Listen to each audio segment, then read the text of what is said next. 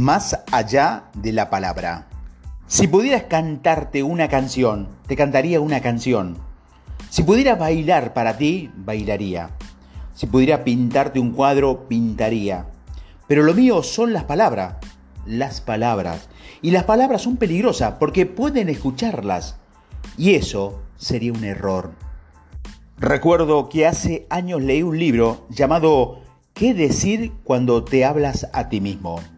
La idea es que las palabras tienen poder y que si no eres cuidadoso con la manera en que formulas tu diálogo interno, sufrirás por ello. Muchos manuales para fijar objetivo también ofrecen reglas para redactarlos de modo que alcancen un efecto máximo, como si las palabras fueran un hechizo mágico que materializa o bloquea la creación de tu resultado final deseado.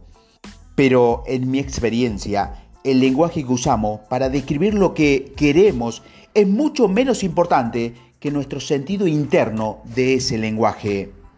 Hoy, dobla una hoja de papel por la mitad a lo largo. En el lado derecho de la página dibuja un dibujo que tu proyecto imposible como si ya existiera. Tu dibujo puede ser realista o simbólico, no tiene que estar bien hecho. En el lado izquierdo de la página dibuja una imagen de tu realidad actual. Pon los dibujos en algún sitio donde puedas verlo durante el día y dar cualquier nuevo paso inspirado que se te ocurra. ¿De qué manera te has implicado hoy en tu proyecto imposible? ¿Qué has hecho? ¿Qué has notado? ¿Qué ha pasado?